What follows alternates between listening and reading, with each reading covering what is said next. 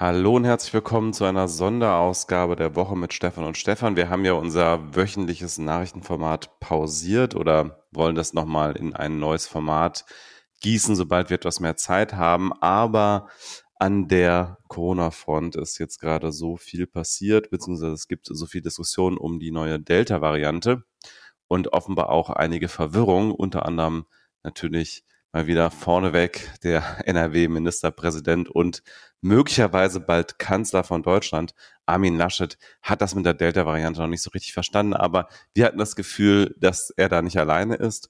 Und Stefan, der andere Stefan, ich bin Stefan Dörner, der andere ist Stefan Mauer, der hat sich nochmal tief eingegraben in das ganze Thema Delta-Variante und wollte sein gesammeltes Wissen einfach mal wieder in einem Podcast loswerden. Und deswegen machen wir den jetzt und ich werde sozusagen hier nur als Sidekick fungieren und ab und zu mal nachfragen und vielleicht ein bisschen mit bedenken, was so der allgemeine Wissensstand der Bevölkerung ist bei meinen Fragen, während Stefan, der andere Stefan, sehr, sehr tief drin ist und jetzt einen kleinen Vortrag unterbrochen von meinen Fragen zum Thema Delta-Variante vortragen wird.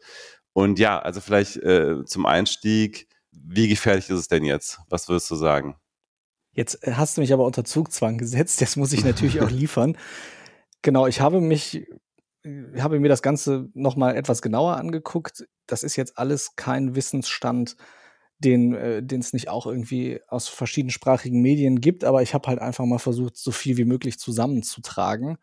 Und erstmal das wohl beängstigendste an dieser Delta-Variante ist und da kann man auch inzwischen nicht mehr drumherum reden. Das ist inzwischen auch an Beispielen belegt, es ist, dass sie viel, viel, viel ansteckender ist und vor allem viel schneller übertragbar ist als das Original, was wir hatten und auch als die Alpha-Variante, die wir äh, früher als die britische Variante bezeichnet haben, die ja dafür gesorgt hat, dass wir in Deutschland unsere dritte Welle bekommen haben, nachdem die zweite ja schon auf dem Rückgang war. Und es gibt nun also Befürchtungen, dass Delta in der Lage ist, eine vierte Welle auszulösen. Ob das wirklich und in welchem Umfang das passieren wird, ist gar nicht so leicht vorauszusagen, gerade weil wir eben in diesem Jahr den großen Unterschied haben, dass wir inzwischen mit der Impfkampagne etwas weitergekommen sind. Allerdings bedeutet es nicht, dass Delta plötzlich nicht mehr gefährlich ist. Im Gegenteil. Also ich kann ja mal erzählen, wie man auf die verschiedenen Schätzungen kommt. Also erstmal das Ursprungsvirus, was also vor über einem Jahr entdeckt wurde, das hat ja eine R-Zahl zwischen zweieinhalb eher Richtung drei. Und das heißt also, dass jede angesteckte Person, wenn es keine Maßnahmen gibt, ungefähr drei weitere Personen ansteckt. Wobei das ja bei der Originalvariante im Schnitt war und das war ja sehr ungleich verteilt. Es war ja in den meisten Fällen, dass die meisten eine Person oder keine Person äh, infiziert haben und dann wenige haben ziemlich viele oft dann genau. infiziert. Ne? Die das waren diese sogenannten Superspreader, genau wir wissen natürlich nicht, also diese sogenannte Dispersion, also diese Verteilung, wir haben natürlich zu Delta bei weitem nicht so viele Daten wie zum Originalvirus. Was wir aber inzwischen haben, sind Beispiele, in denen Menschen sich nach extrem kurzem Kontakt damit angesteckt haben. Also was wir ja immer so als Daumenregel hatten, war, dass man beim Originalvirus ungefähr 15 Minuten braucht, die man in, in einigermaßen engem Kontakt mit jemandem ist, der angesteckt ist.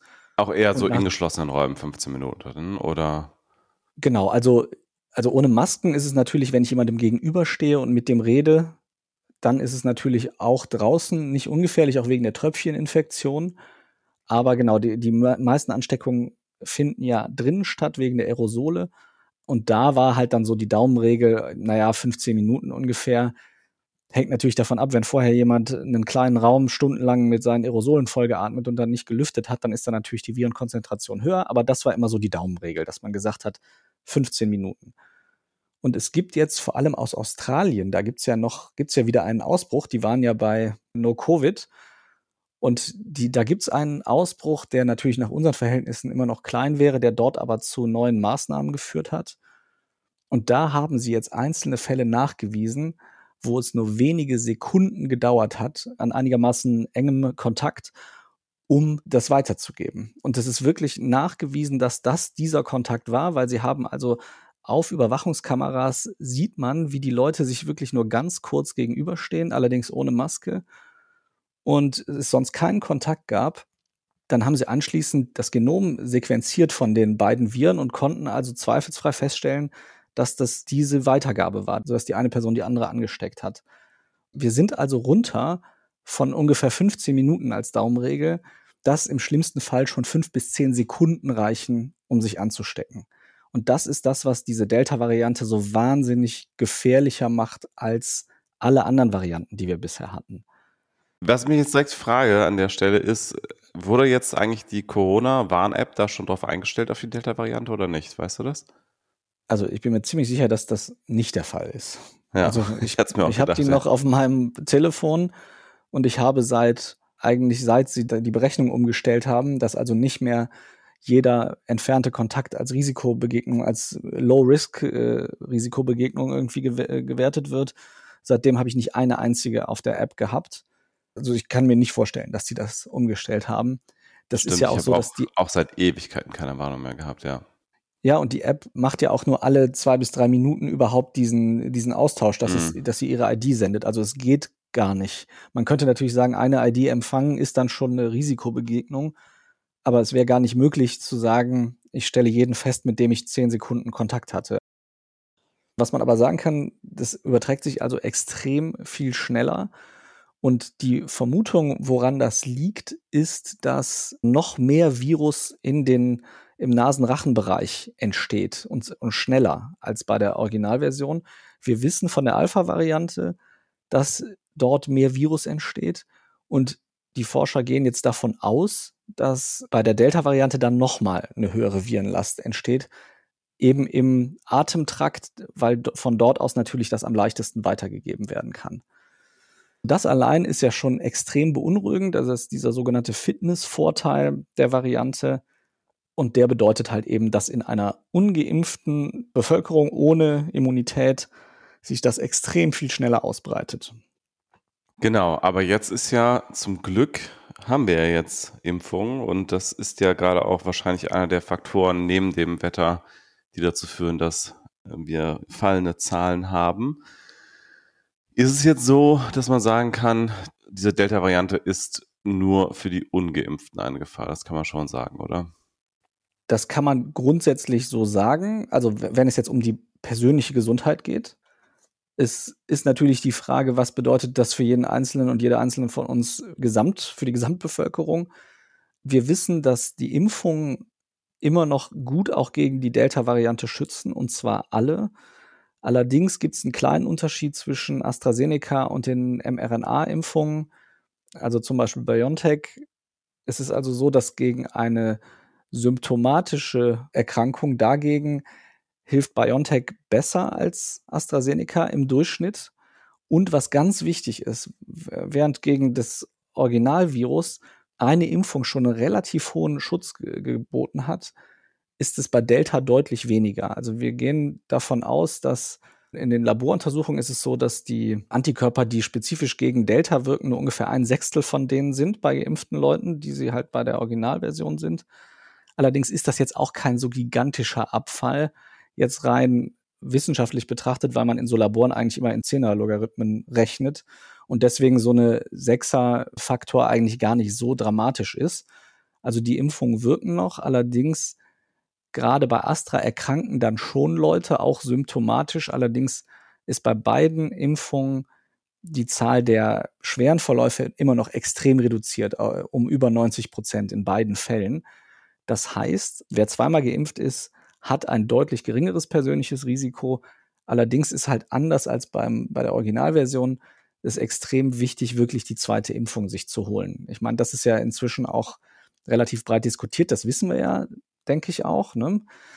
Was jetzt noch dazu kommt, es gab ja so ein bisschen ja, Gerüchte oder, oder äh, Besprechungen, dass es hieß, eventuell ist der Verlauf bei Delta gar nicht so viel schwerer oder sogar leichter als bei der Originalvariante. Würde man als Laie ja jetzt vielleicht auch denken, weil du sagtest, es wird schneller repliziert im Rachen- und Nasenraum. Das heißt, man könnte so denken, okay, der Körper bildet schneller schon Antikörper, bevor das Virus überhaupt tief im Körper ist und da richtig Schaden anrichten kann. Also jetzt aus Laiensicht gedacht, hätte ich gedacht, okay, das könnte ja sein. Aber ist nicht so. Nee, also es deutet zumindest im Moment nichts darauf hin. Es gibt sogar leider Indizien, allerdings nicht aus den Laboren, sondern aus den Krankenhäusern, dass es umgekehrt ist. Also was einmal zu diesem Missverständnis beigetragen hat, dass eventuell das weniger schwer ist, der Verlauf, war eine Pressekonferenz in Großbritannien, wo also wo gesagt wurde, dass die Zahl der Erkrankten, wo es eher klassische Erkältungssymptome gab, also weil nicht Husten, Schnupfen etc., dass die zugenommen hat. Das war aber eher deswegen, weil eben jetzt mehr jüngere Leute das kriegen, weil die Älteren zum größten Teil geimpft sind. Und das hatte nichts damit zu tun, dass die Delta-Variante jetzt überhand nimmt. Im Gegenteil, es ist leider so, es gab am Freitag, den 25. Juni, gab es eine Pressekonferenz und da hat Lothar Wieler, der Chef des Robert Koch Instituts, gesagt, dass die Zahl der, also wenn man zwei gleiche Altersgruppen vergleicht, einmal mit Delta und einmal mit der alten Variante oder mit, mit anderen Varianten, dass von den Delta-Erkrankten doppelt so viele im Krankenhaus landen. Ich habe auch den Ausschnitt mal rausgesucht, wo er das sagt und kann den hier mal einspielen.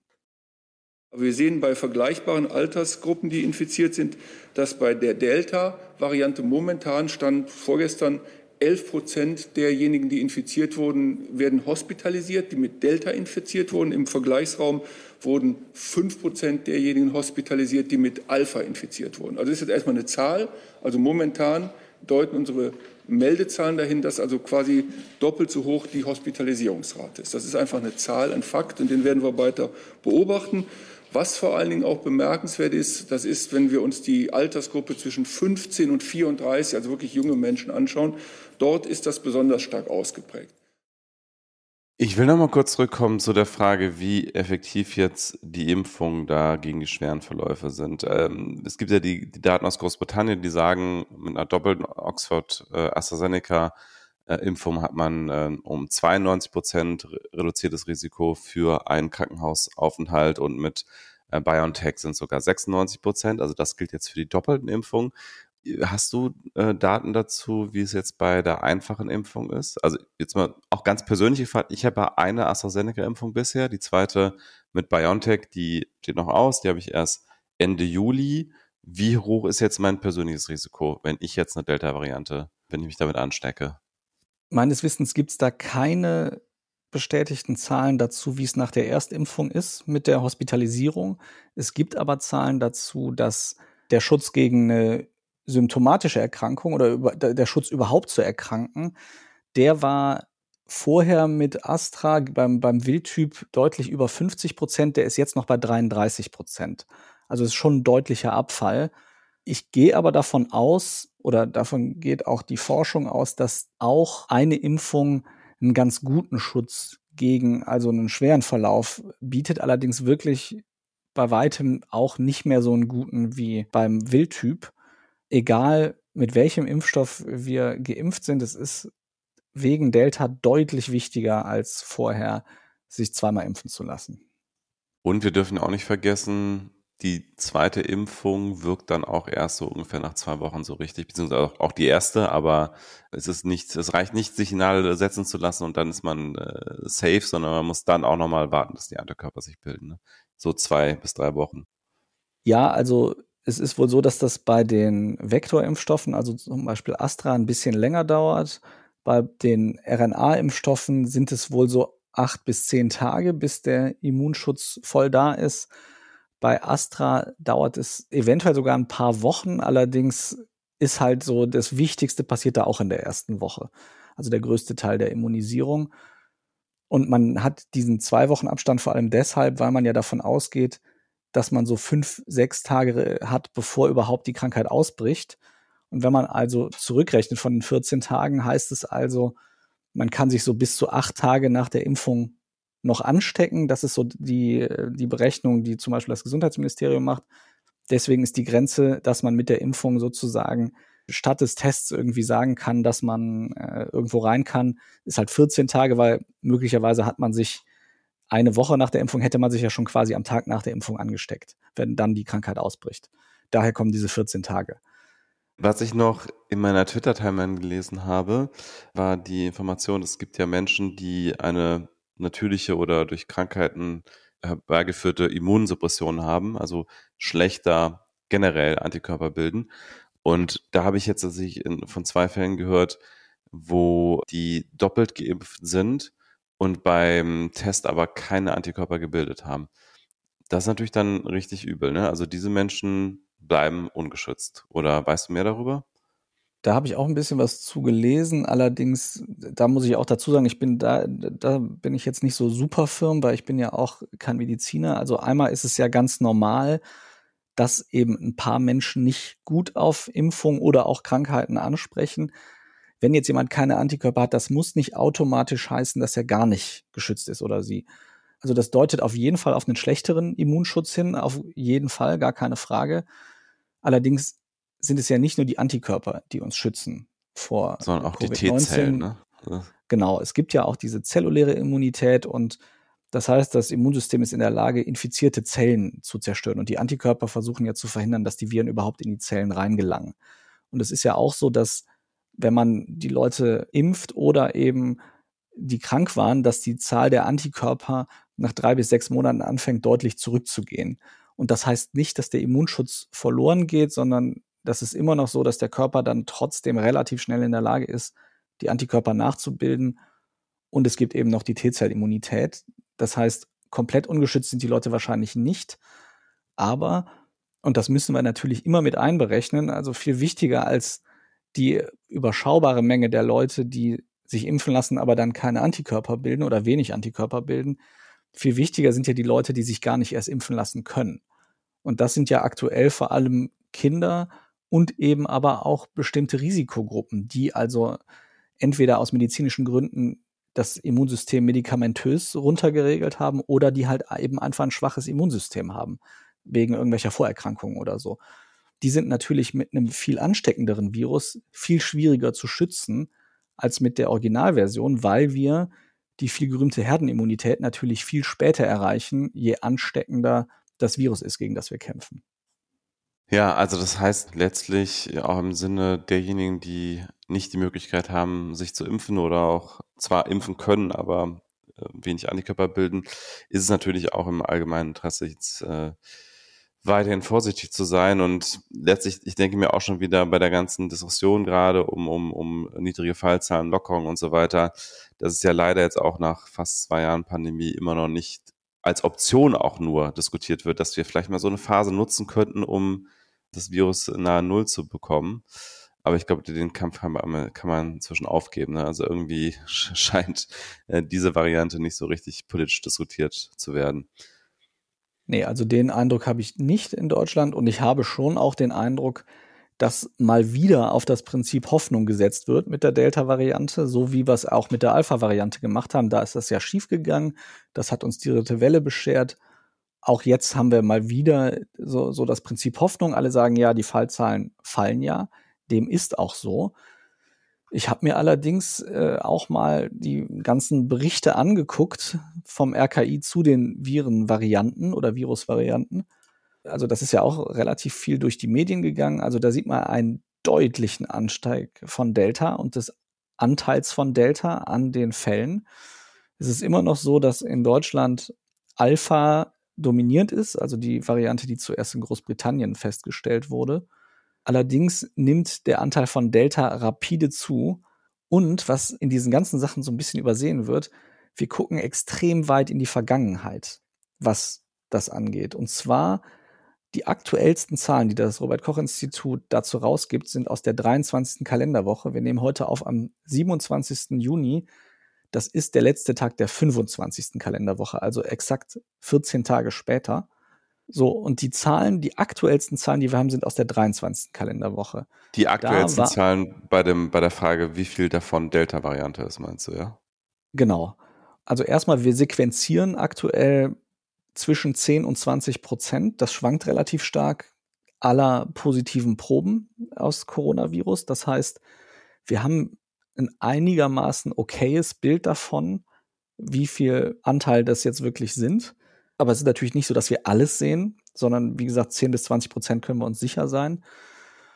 Und was halt vor allem beängstigend ist, ist die Zuwachsrate, die die Delta-Variante hat. Und da gab es von der Kalenderwoche 21 auf 22 eine Verdopplung, sogar ein bisschen mehr, von 3,6 auf 7,9 Prozent. Und von 22 auf 23 nochmal ungefähr eine Verdopplung auf 15,1 Prozent. Man sieht jetzt auch in diesen Schaubildern, also der Anteil von Delta wächst extrem schnell.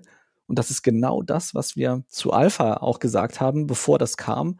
Das ist jetzt wieder eine Pandemie in der Pandemie, weil alle anderen Zahlen gehen runter von allen anderen Virenvariationen, die wir haben, nur Delta nicht. Also Delta steigt an. Und das heißt, wenn wir das jetzt weiter extrapolieren, dann wird das also auch weiter hochgehen. Es gibt ja auch so Laborverbünden, äh, die das erfassen, die, das ist auch wieder nicht repräsentativ, das sind wieder nicht alle Fälle, aber auch das veröffentlicht das RKI, dass man also ungefähr ein Gefühl dafür kriegt, wie die einzelnen Varianten, wie groß deren Anteil ist. Auch da ist wieder eine Alpha, auch in ganzen Zahlen, nicht nur in Prozentzahlen, geht zurück. Wir haben Beta, das ist also die, die ursprünglich in Südafrika zum ersten Mal festgestellt wurde. Die geht auch zurück mit so einem leichten Ausschlag wieder nach oben. Gamma, was die Variante ist, die in Brasilien zum ersten Mal entdeckt wurde, die geht auch eher zurück, äh, wenn auch ein bisschen langsamer als die anderen. Aber Delta steigt in ganzen Zahlen definitiv an. Und zwar wirklich mit einer ordentlichen Geschwindigkeit. Und da ist es auch so, die haben sogar die Kalenderwoche 24 auch noch betrachtet. Und da ist also auch nochmal ein deutlicher Anstieg der Delta-Variante. Allerdings, wie gesagt, das ist jetzt nicht bevölkerungsrepräsentativ, sondern das sind einfach, es gibt Labore, die das melden, das müssen die aber nicht. Das ist also eine freiwillige Meldung, das heißt, das ist nicht bevölkerungsrepräsentativ, aber man sieht hier einen ganz klaren Trend und auch wieder einen exponentiellen Anstieg der Delta-Variante. Das heißt, die geht nach oben und wenn die weiter in dem Tempo nach oben geht, wie gesagt, wir sind ja extrem blind. Ne? Also es ist ja nicht nur, dass die Zahlen jetzt zwei Wochen alt sind, sondern dass die ja auf den PCR-Tests basieren und die werden in der Regel erst gemacht, wenn die Leute sich schon vor einer Woche angesteckt haben, weil sie entweder einen positiven Schnelltest haben oder weil sie eben Symptome bekommen haben. Das heißt, wir gucken hier uns Zahlen an von Leuten, die vor drei Wochen angesteckt wurden.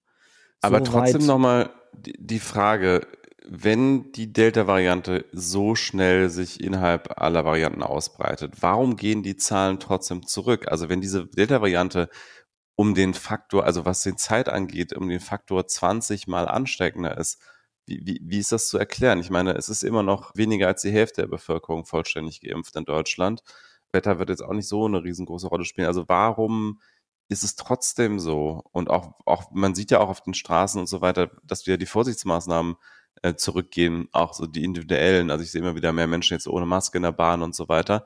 Wie ist das erklärbar? Obwohl diese Variante so viel ansteckender ist, gehen die Zahlen zurück. Also erstmal, es ist ja nicht 20 Mal ansteckend, so ungefähr zweimal. aber ich meine, es reicht ja auch, aber. Ähm, nee, aber ich, ich dachte, ich dachte, statt, statt 15 Minuten wären es halt wenige Sekunden äh, oder 15 Ja, das Sekunden. ist richtig. Man muss aber natürlich auch sagen, natürlich schützt es immer noch sehr, draußen zu sein, weil dann eben die Aerosolkomponente wegfällt. Und es ist ja so, also im Moment tun wir ja sehr viel draußen. Wenn man drinnen sich treffen möchte, muss man immer noch einen Schnelltest machen in den meisten Bundesländern. Wir haben noch die Maskenpflicht. Also das sind alles Dinge, die da sehr drauf einzahlen. Die Impfquote hilft. Und es ist nun mal einfach so, also der Anteil von Delta ist eben noch kleiner als in den Ländern, wo die Fälle wieder ansteigen.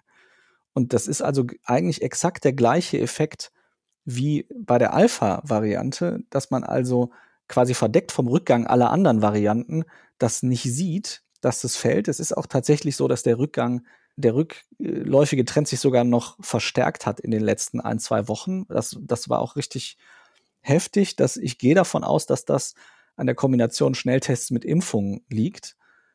Es gab so eine Projektion. Ne? Man konnte, wenn man sich so die letzten zwei, drei Monate anguckt, dann sind da die Fälle immer relativ gleichmäßig um ungefähr fünfeinhalb, sechs Prozent pro Tag gefallen, was ziemlich gut ist. In den letzten sieben, acht Tagen ist der Trend sogar unter diese Kurve gefallen, also, also noch schneller gefallen. Man sieht jetzt aber in den letzten drei, vier Tagen, dass sich das wieder dreht und quasi wieder auf die Trendkurve zuhält und kurz davor ist, die wieder zu durchstoßen, was am Ende bedeutet, dass dann also erstmal der Rückgang sich entschleunigt. Und wenn sich die Delta-Variante also weiter in dem Maße ausbreitet, wie sie das tut, wie wir das ja, wie gesagt, leider nur mit drei Wochen Verzug wissen, ab Ansteckung, dann werden die Fallzahlen auch wieder steigen. Die Frage ist natürlich, wie gefährlich ist das jetzt am Ende? Weil die jetzt das Argument ist natürlich. Ganz kurz äh, zwischengefragt. Äh, Gibt es eine Projektion dazu, ab wann die dann wieder steigen werden, wenn das jetzt sich so fortsetzt? Also nicht vom RKI oder von irgendeiner offiziellen Stelle, aber es ist so, dass in den letzten zwei Wochen, wie gesagt, der Anteil sich jeweils verdoppelt hat. Und das kann jetzt relativ schnell gehen. Also wenn das so weitergeht und Delta also weiter zunimmt, dann kann das irgendwann relativ schnell gehen. Im Moment ist es halt noch so, dass wir, wenn man auf die Deutschlandkarte guckt, relativ große Bereiche von Deutschland haben, wo die noch gar nicht ist, die Variante. Das trägt natürlich auch dazu bei, dass der Gesamtanstieg jetzt nicht ganz so dramatisch ist, sondern dass wir halt wirklich so Cluster haben. Also das ist, wie gesagt, wirklich so eine Pandemie in der Pandemie. Wir sehen dasselbe, was wir Anfang 2020 gesehen haben mit dem Originalvirus, dass der also an einzelnen Stellen eingeschleppt wird und sich dort verbreitet. Wir sehen dasselbe, wie wir mit der Alpha-Variante gesehen haben, Anfang 2021. Und jetzt sehen wir das Ganze also auch wieder. Also je mehr solche Herde entstehen, desto mehr breiten die sich natürlich aus. Aber deswegen ist es natürlich auch sehr schwierig zu prognostizieren.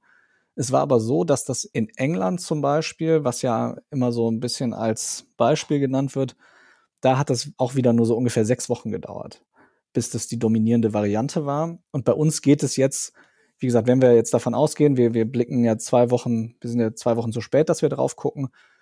Und bei uns hat diese wöchentliche Verdopplung jetzt also vor dann vier Wochen eingesetzt. Wenn wir vor zwei Wochen bei 15 Prozent waren, dann, wenn das wirklich so weitergeht, wie gesagt, das kann sich dadurch, dass das so regional unterschiedlich verteilt ist, auch noch mal ein bisschen verlangsamen. Aber wenn wir das so ein bisschen fortschreiben, dann haben, dann reden wir hier eher über Wochen als über Monate. Wer ist eigentlich auf die geniale Idee gekommen, diese Varianten jetzt mit den griechischen Buchstaben zu bezeichnen? Weil ich erinnere mich, am Anfang haben wir ja immer noch von B117 gesprochen. Das war ja dann die britische oder Alpha-Variante jetzt nachträglich sogenannte. Ne? Natürlich waren die Länder auch mal nicht so besonders äh, erfreut darüber, dass dann irgendwie die brasilianische, die britische, die indische und so weiter Variante das dann hieß. Ähm, genau. Weißt du, wer kam auf die Idee, da jetzt die griechischen Buchstaben zu verwenden, um da, da wegzukommen? Das hat die Weltgesundheitsorganisation so festgelegt, ah. die WHO, genau aus dem Grund, weil sie halt gesagt haben, die Leute werden diskriminiert, weil sie aus diesen Ländern kommen, weil die Leute nicht verstehen, dass es nun mal einfach dort festgestellt wurde, aber eben natürlich nicht bedeutet, dass jetzt jemand aus Indien, aus Südafrika, aus England gefährlicher ist als jemand aus einem anderen Land, sondern dass es einfach nur der, das erste Mal, dass diese Variante sequenziert wurde, war halt in diesem Land und deswegen hießen die so. Aber die WHO hat dann jetzt gesagt, nee, wir nennen die jetzt Alpha, Beta, Gamma, Delta, weil es natürlich auch einfacher auszusprechen ist als irgendwie B117, aber ist natürlich äh, erstmal wieder eine Umstellung. Wobei ich habe das Gefühl, dass das jetzt tatsächlich relativ das verfängt. Also das, ja. das, das, das Delta sagen jetzt alle auf jeden Fall. Vielleicht die anderen alten Varianten noch anders, aber Delta, Delta ist ja das große Thema und Delta hat sich komplett durchgesetzt, das ist mein Gefühl. Übrigens hieß ja schon die spanische Grippe, spanische Grippe, weil sie in äh, Spaniens erste, die ersten Berichte darüber gab, weil es dort keine Pressezensur gab, äh, wobei sie wahrscheinlich aus den USA stammte ursprünglich, die spanische, die sogenannte spanische Grippe 1914. Aber in Spanien gab es die ersten Zeitungsartikel dazu, obwohl es schon längst überall Fälle gab, aber äh, in allen anderen äh, kriegsbeteiligten Ländern Nee, nicht 1914, äh, 19, wann war es? Äh, 18 fing das, glaube ich, 1918, an. 1918, genau. Ja, genau. Ja. Da gab es Pressezensur wegen Kriegs, Kriegseintritt. Ja. Genau, und äh, diese, so sage ich mal, lokale Diskriminierung soll damit bekämpft werden. Die Frage ist jetzt natürlich, was bedeutet das jetzt für uns? Also was müssen wir was anders machen? Können wir was anders machen? Der Punkt ist jetzt, also wenn ich mir mal angucke, was machen andere Länder, also sogar Israel, ne, was ja die höchste Impfquote hat weltweit immer noch, vor allem was Zweitimpfung angeht, was ja total wichtig ist und auch noch größtenteils mit BioNTech, das heißt also dem Impfstoff, der von den bisher Untersuchten am besten gegen die Delta-Variante wirkt. Und selbst Israel hat also jetzt seit vergangenen Freitag, dem 25. Juni, wieder verpflichtend gemacht, in Innenräumen Masken zu tragen. Und der äh, Chefkoordinator, der Pandemiekoordinator dort hat auch dazu aufgerufen, internationale Flüge zu vermeiden, insbesondere mit ungeimpften Kindern. Also weitere Einschränkungen soll es erstmal nicht geben. Aber in Israel sind ungefähr drei Viertel aller neuen Fälle sind halt Delta-Variante und die reagieren da mit solchen Maßnahmen. In den USA sieht man, dass die Gesamtfallzahlen extrem ansteigen in den Bundesstaaten, wo wenig geimpft ist. Also wir sehen wirklich, die Impfung hilft. Wir sind aber natürlich in Deutschland, was die Impfquote angeht, jetzt nicht so weit, dass wir sagen können, das schützt uns schon davor. Wir sind aber natürlich auch zumindest noch nicht ganz so weit, was die Verbreitung der Delta-Variante angeht. Wir sind aber auch nicht mehr so klein, dass wir jetzt das noch irgendwie unterdrücken können. Dafür bräuchte man jetzt mal wieder riesengroße Maßnahmen und für die wird es mit den aktuellen Inzidenzen natürlich keine Mehrheiten geben. Da bin ich fest von überzeugt. Das heißt aber auf jeden Fall, dass wir die Schutzmaßnahmen, die wir haben, also Schnelltests, Masken, keine großen Ansammlungen, vor allem indoors, sondern höchstens outdoors, dass wir die unbedingt weitermachen müssen, bis dass wir wirklich einen richtig großen Anteil der Bevölkerung geimpft haben. Und dann könnte halt das kommen, was Christian Drosten so schön als Laborwelle bezeichnet hat, finde ich einen ganz coolen Begriff. Er sagt halt, wenn wir Glück haben, stellen wir die vierte Welle halt nur noch zum großen Teil im Labor fest und eben nicht mehr in den Krankenhäusern, weil eben so viele Leute geimpft sind, dass wir nicht mehr so viele schwere Verläufe haben. Auf der anderen Seite sehe ich aber schon eine große politische Diskussion auf uns zukommen, weil so wie die Zahlen im Moment aussehen, werden wir nicht ganz hinterherkommen mit den Impfungen, was Delta angeht. Also Delta wird wahrscheinlich schneller sein als die Impfung. Und falls wir das doch irgendwie hinkriegen, über den Sommer irgendwie das Ganze schön niedrig zu halten, wir können ja davon ausgehen, nach den Erfahrungen aus dem letzten Jahr, dass wir im Herbst unter den Leuten, die nicht geschützt sind, durch diese extrem übertragbare Variante wieder sehr viele Fälle sehen werden. Dann ist es wirklich eine ganz, ganz große politische Sache. Sollten wir bis dahin soweit sein, dass jeder und jede, die geimpft werden will, das auch kann, dann ist es ja wirklich auf der einen Seite nur noch ein privates Risiko, wo ich sage, ja, ich habe mich doch freiwillig dagegen entschieden, mich impfen zu lassen, ist dann ja mein Problem, wenn ich einen schweren Verlauf kriege. Warum sollte die Gesellschaft denn dann nochmal irgendwelche Interventionsmaßnahmen akzeptieren? Und der einzige Punkt, der da natürlich nicht berücksichtigt ist, sind natürlich die Menschen, die im Gesundheitssystem arbeiten, weil die kriegen das ja voll ab. Wenn jetzt wirklich ein großer Teil der Menschen sich nicht impfen lassen möchte, dann müssen ja trotzdem diese Menschen das dann auffangen. Und da bin ich auch wirklich sehr gespannt und sehr unschlüssig, was da passieren wird oder wie man das voraussagen kann, weil ich wirklich nicht gut einschätzen kann, was da das richtige Vorgehen ist, weil ich finde, wir können natürlich auch nicht das medizinische Personal wieder komplett alleine lassen, aber wir können ja auch nicht die Gesellschaft wieder runterfahren wegen der persönlichen Entscheidung von Menschen, sich nicht impfen zu lassen.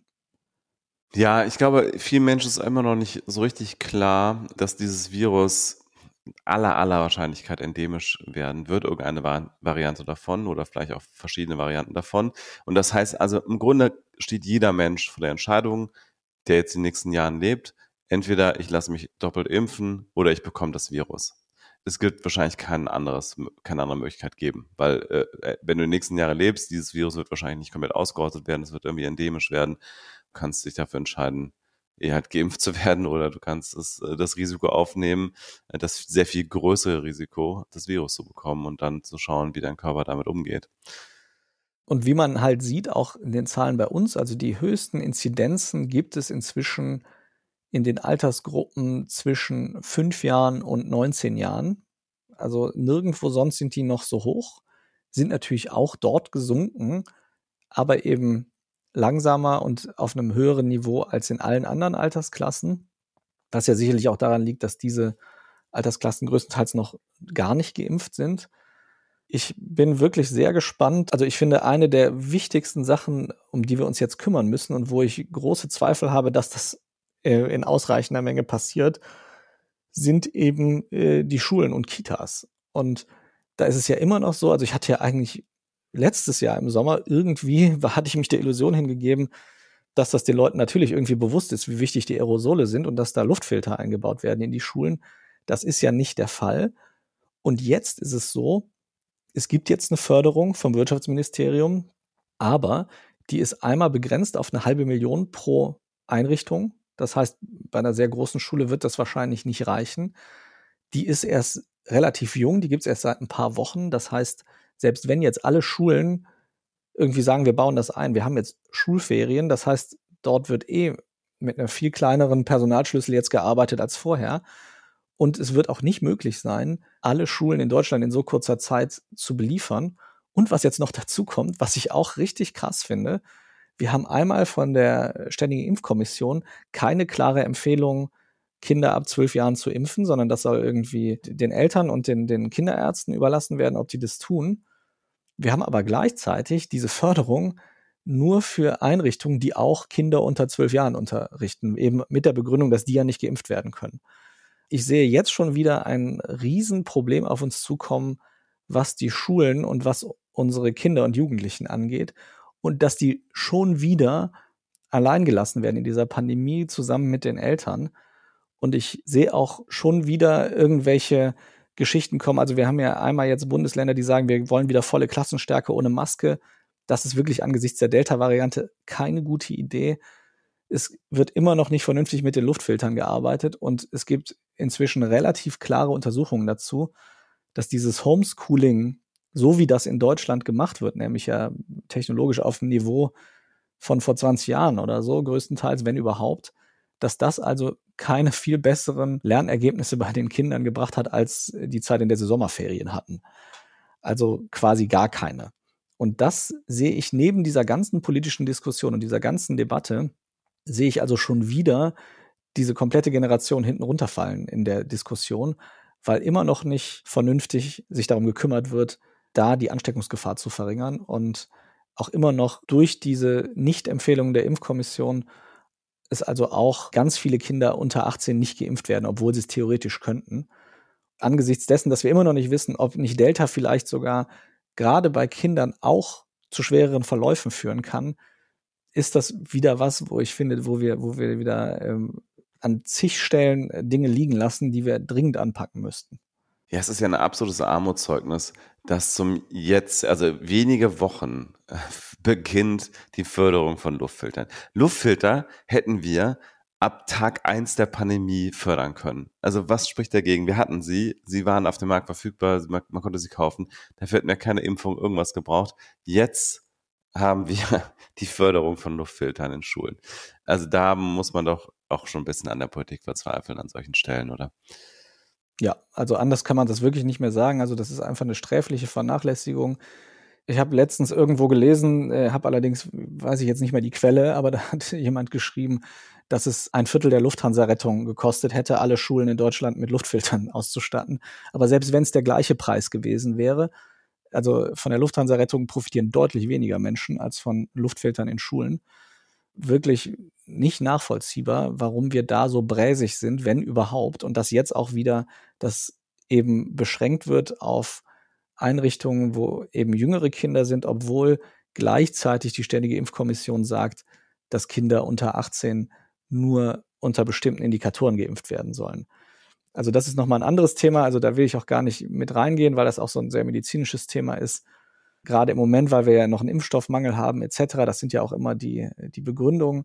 Aber das einfach so stehen zu lassen und eben nicht sich um gute Filtration zu kümmern und eben nicht wissend, ob die Delta-Variante nicht auch für Kinder und Jugendliche gefährlicher ist, aber diese Indizien zu haben, dass sie das ist, also das alles zusammengenommen, kann ich wirklich nicht mehr nachvollziehen, was wir da für eine Nichtpolitik für, für Kinder und Jugendliche betreiben.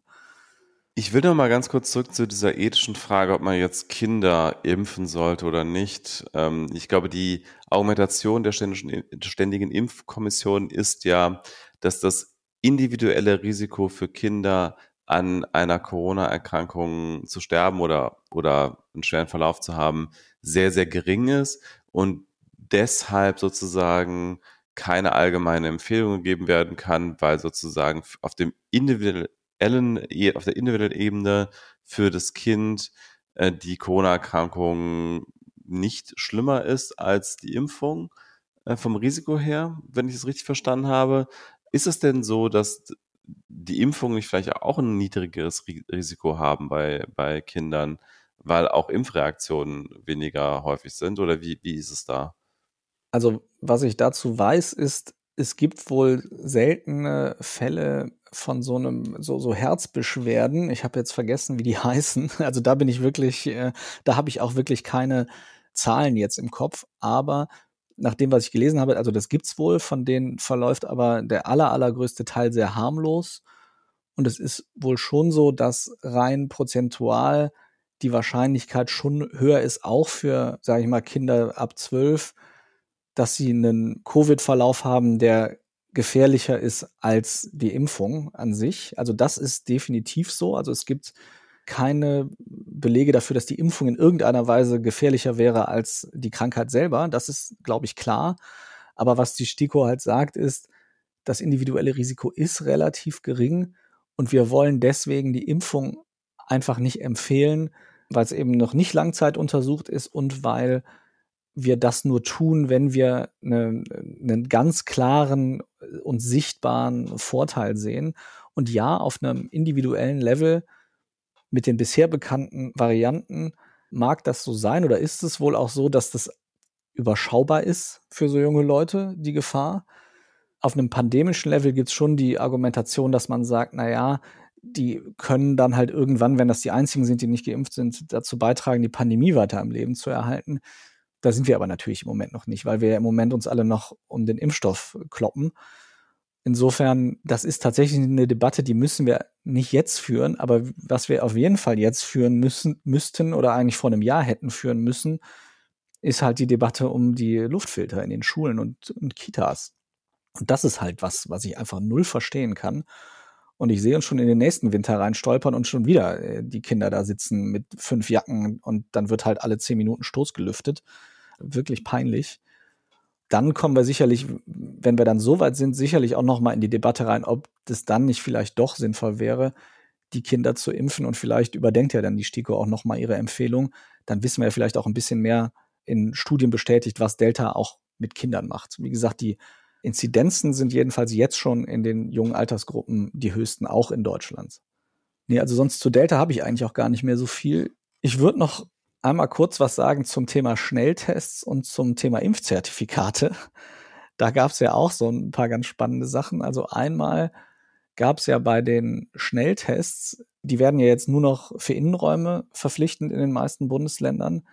Das ist auch insofern bei den niedrigen Inzidenzen schon okay, würde ich sagen. Es ist aber immer noch wichtig, dass sie da dann gemacht werden, weil dort eben potenzielle Superspreader-Events stattfinden. Was ganz interessant ist zu wissen, wer zweimal geimpft ist, wird wahrscheinlich in den ersten drei bis sechs Monaten nach der Impfung, wenn er eine relativ hohe Antikörperdichte hat, auch wenn er Corona hat, keinen positiven Schnelltest produzieren, weil die Antikörper halt diese Antigene, die der Test versucht zu finden, angreifen und verkleben und man die deswegen nicht mehr so gut erkennen kann. Aber diese Person wäre auch nicht ansteckend, oder? Oder, oder nur ganz gering wahrscheinlich, wenn du Also die Wahrscheinlichkeit, dass jemand mit einem negativen Schnelltest ansteckend ist, ist immer noch sehr gering, auch wenn er Virus hat oder sie, völlig richtig. Und klar, wenn du Antikörper im Körper hast, dann reduziert das ja auch die Wahrscheinlichkeit, dass du das Virus weitergibst.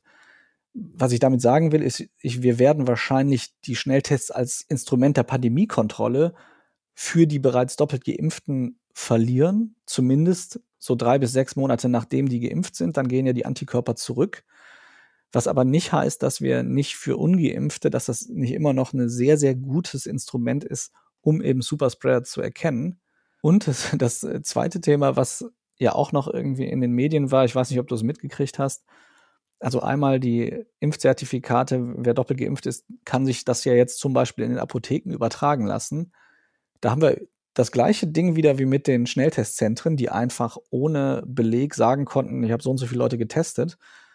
Die Apotheken dürfen keine personenbezogene Daten speichern, wenn sie sowas übertragen und können deswegen auch nicht belegen, für wen sie und wie oft sie solche Tests übertragen haben in so einen QR-Code. Das heißt, wir haben da jetzt wieder genau das Gleiche, was vor Wochen kritisiert wurde bei den Schnellteststationen, dass die Apotheken also einfach melden können wie viele Impfzertifikate sie übertragen haben und digitalisiert haben. Und ich bin ja inzwischen zweimal geimpft Und ich habe selber ausprobiert, also ich habe so ein digitales Impfzertifikat. Und wenn du mit deiner Corona-Warn-App mein Impfzertifikat abscannst und sagst, bitte Impfzertifikat speichern, dann kannst du ohne Sicherheitsabfrage und ohne dass ich davon erfahre, mein Impfzertifikat in dein Handy übertragen. Das heißt also, wenn ich irgendwo stehe und Leuten sage, hier, ich möchte eure Impfzertifikate am Eingang kontrollieren, dann kann ich einfach, anstatt eine App zu nehmen, die mir anzeigt, ja, grün ist geimpft, kann ich einfach die ganzen Impfzertifikate kopieren. Dann habe ich die Namen, die Geburtsdaten und die Impfdaten der Leute und habe auf meinem Handy einen Beleg, der natürlich theoretisch nur mit Personalausweis gilt, aber da hat bisher bei mir niemand drauf geguckt. Dann habe ich also einen Impfbeleg, selbst wenn ich nicht geimpft bin, und habe die ganzen Daten von den geimpften Leuten. Spannend, oder? Irgendwie haben wir es da dann äh, offenbar digital wieder verkackt. Also da muss man sagen, war die Corona-Warn-App noch das Beste, was da passiert ist, wahrscheinlich, ähm, so was da Datenschutzlevel und sowas angeht und, und Sicherheit. Aber äh, an der Stelle dann auch mal wieder daneben gegriffen. Okay. Ja, ein bisschen, ein bisschen schade alles. Ich weiß nicht, es gab in den letzten Tagen auch noch so ein paar äh, äh Schwobler-Behauptungen. Eine davon hat sogar in die Welt geschafft. Deswegen wollte ich da vielleicht auch noch mal einmal kurz drüber sprechen. Und zwar wurden ja vor ein, zwei Wochen noch mal Zweifel an der Validität der PCR-Tests laut. Mhm. Ich weiß nicht, ob du das mitbekommen hast. Nö, tatsächlich ähm, nicht. Ne. Ja, ich war, ich war wirklich ein bisschen schockiert, dass wirklich in der Welt da auch ein großer Artikel zu stand. Ich würde das nur einmal gerade noch mal glatt ziehen, weil das, was sie da geschrieben haben, also der Autor hat offensichtlich die letzten sechs Monate, was das Thema angeht, unter einem Stein gelebt. Das war vor sechs, sieben Monaten mal Thema. Und zwar hat er dort geschrieben, dass die sogenannten CT-Werte bei den PCR-Tests immer höher werden und damit also darauf hindeuten, dass die meisten Leute, die positiv diagnostiziert werden, überhaupt nicht infektiös sind. Also ein CT-Wert heißt ja, wenn ich beim PCR-Test so eine Probe nehme, dann muss die ja mehrfach aufgewärmt und wieder abgekühlt werden, um so bestimmte Reaktionen da zu provozieren, die dafür sorgen, dass das Virus sich vermehrt in der Probe. Und dann kann man irgendwann das feststellen. Und je, je nachdem, wie häufig man das macht, das ist der CT-Wert. Und das heißt also, wenn wenig Virus in der Probe ist, dann brauchst du natürlich mehr Zyklen, das heißt einen höheren CT-Wert. Und dann wurde da also gesagt, alles ab einem CT-Wert von 30 ist nicht mehr infektiös und eigentlich sind die Leute auch gar nicht mehr krank und manchmal äh, erwischst du dann halt Leute, die eigentlich schon wieder in, auf dem Weg der Besserung sind und schon gar nicht mehr ansteckend. Oder du erwischst Leute, die halt gerade erst sich ganz frisch angesteckt haben und eben noch nicht ansteckend sind. Und das Spannende ist, das wurde da so ein bisschen als so ein Skandal dargestellt. Also das wissen wir alle seit Ewigkeiten, also eigentlich seit es die Pandemie gibt. Und natürlich, also es gibt einige Fälle, in denen die positive PCR-Probe also genommen wurde in der Zeit, wo dann die Vir Viruslast schon zurückgegangen ist und wo die Person tatsächlich wahrscheinlich nicht mehr ansteckend war. Das heißt ja aber nicht, dass sie nicht vorher Covid hatte oder noch hat, aber eben nicht mehr ansteckend ist. Das heißt also, es ist nicht falsch, diese Person als Covid-Fall zu zählen. Das Einzige, wo natürlich man eventuell fälschlicherweise in Quarantäne geschickt wird, ist, wenn man also schon wieder auf dem Weg der Besserung ist. Wenn man aber einen PCR-Test gemacht kriegt, bevor die Krankheit richtig ausbricht, dann ist es ja umso wertvoller, wenn man da niedrige Virenzahlen entdeckt, weil man dann eventuell die Leute isolieren kann, bevor die Krankheit richtig ausbricht. Es wurde da auch behauptet, dass deswegen, weil man eben so niedrige Zahlen auch kriegt, die teilweise doppelt gezählt werden, die Patienten. Und das wird aber de facto in zwei Ebenen verhindert. Und zwar einmal, wenn es dasselbe Labor ist, dann stellen die das fest, ob es vom selben Patienten oder derselben Patientin kommt. Und das RKI überprüft es auch nochmal. Das, was von den Gesundheits-, also beziehungsweise die Gesundheitsämter, also das wird ja an die Gesundheitsämter gemeldet, die überprüfen auch nochmal, ob das jetzt eine Doppeltestung von derselben Person war, bevor die das ans RKI melden. Das heißt, diese ganzen Dinge, die da genannt wurden, und dieser Artikel wurde halt sehr viel geteilt, auch in nicht nur in Schwurbler-Kreisen, sondern auch in, in, Kreisen von Leuten, die gesagt haben, hier, das gibt's alles gar nicht mehr, es ist nur eine Testpandemie etc. Der wurde geteilt wirklich mit Argumenten, die seit mindestens einem halben Jahr besprochen und widerlegt sind. Es ist mir nur aufgefallen, weil ich habe zum Beispiel gesehen, dass es auf Twitter teilweise richtig getrendet ist. Dieser, das hieß irgendwie PCR-Gate, glaube ich, haben die das genannt, in den Hashtag. Äh, wollte ich nur auch nochmal ansprechen, weil das einfach Old News sind und auch keine News, sondern sogar falsche News. Also das stimmte einfach nicht, was da gesagt wurde. Und gab es eine Korrektur bei der Welt oder steht das noch bis heute? Ich habe keine gesehen. Also kann schon sein, also ich habe jetzt auch nicht gezielt danach gesucht, kann schon sein, dass es eine gab, aber ähm, der Artikel ist jedenfalls tagelang kursiert und äh, auch von den falschen Leuten aufgegriffen worden, sage ich mal. Ja, was ja auch irgendwie absehbar ist, wenn man so was in die Welt setzt, ja. Okay, dann äh, äh, enden wir auf einer, äh, wie sagt man, Low Note dann. lass mich, lass mich einmal zum, zum Abschluss noch so einfach, um eben vielleicht nicht auf einer Low Note zu enden. Also, das ist alles sehr bedenklich, was da mit Delta gerade passiert. Und wir müssen da wirklich höllisch aufpassen. Die gute Nachricht ist, wer selber geimpft ist, vor allem wer schon zweimal geimpft ist, hat ein sehr, sehr geringes persönliches Risiko, dass irgendwas passiert, also dass man schwer krank wird. Die schlechte Nachricht ist natürlich, dass es, dass wir nicht wissen, ob das nicht für Kinder und Jugendliche nicht doch gefährlicher ist. Da deuten erste Krankenhauszahlen darauf hin. Das heißt, da müssen wir aufpassen. Aber die Impfungen wirken auch gegen Delta. Und wir müssen jetzt einfach aufpassen. Ich gehe nicht davon aus, wenn wir uns jetzt klug anstellen, dass es nochmal sowas wie Lockdown geben wird. Wobei ich das auch letzten Sommer wahrscheinlich gesagt hätte. Insofern, ich will mich da jetzt auch nicht zu weit aus dem Fenster lehnen. Aber wir haben die Impfung wir haben im Moment die Möglichkeit, sehr viele Sachen draußen zu machen, äh, eben um Aerosole zu vermeiden. Wir haben noch die Chance, für Innenraumsachen wirklich gute Luftfilter überall zu installieren. Wir haben die Masken, die uns schützen, ge gerade gegen diese sehr, sehr schnelle Übertragung, die ja Delta auch gefährlich macht. Zumindest in Innenräumen sollten wir deswegen unbedingt so oft wie möglich weiter Masken tragen. Und wir haben in Deutschland noch nicht ganz so viele Fälle und auch breiter verteilte Fälle, also äh, nicht, nicht im ganzen Land schon verteilte Fälle von Delta, als die zum Beispiel in England gibt. Das heißt, wir haben jetzt noch ein bisschen Zeit, um eben besonders wachsam zu sein, um eben weiter zu impfen. Wenn wir Glück haben und wenn wir uns jetzt alle gut anstellen, könnten wir da durchkommen, ohne dass Delta uns so hart trifft, wie das jetzt so die schlimmsten Befürchtungen sind. Aber wir dürfen halt einfach nicht die Wachsamkeit fallen lassen, sagen, super, die Fallzahlen sinken. Wir können uns jetzt entspannen und äh, Leute, stellt euch nicht so an, Corona ist vorbei. Das ist einfach das Wichtige. Und dann kommen wir da, denke ich, auch durch, ohne diese ganz harten Einschränkungen, die wir ja hatten und die wirklich keiner mehr will. Und es liegt jetzt halt wirklich an uns allen. Gut, dann äh, danke ich dir mal im Namen aller Hörerinnen und Hörer für diesen Überblick und danke euch auch allen fürs Zuhören. Und würde sagen, dann melden wir uns entweder mit der nächsten Sondersendung, mit dem nächsten, vielleicht auch mal wieder Fun-Format oder auch wirklich dann mit dem neuen Konzept für das, für die nächste Sendung. Eben, wird mal Zeit. Wir müssen uns jetzt mal ja, ich habe auch so, so, viel zu tun jetzt äh, in letzter Zeit, so also arbeitsmäßig. Ja, eben. auch nicht so schön. Deswegen, wir müssen uns da ein bisschen zusammenreißen. Wir sind aber dran. Wir haben das nicht vergessen. Wir werden es tun. Hoffentlich bald. Okay. Bis dann. Bis bald und tschüss.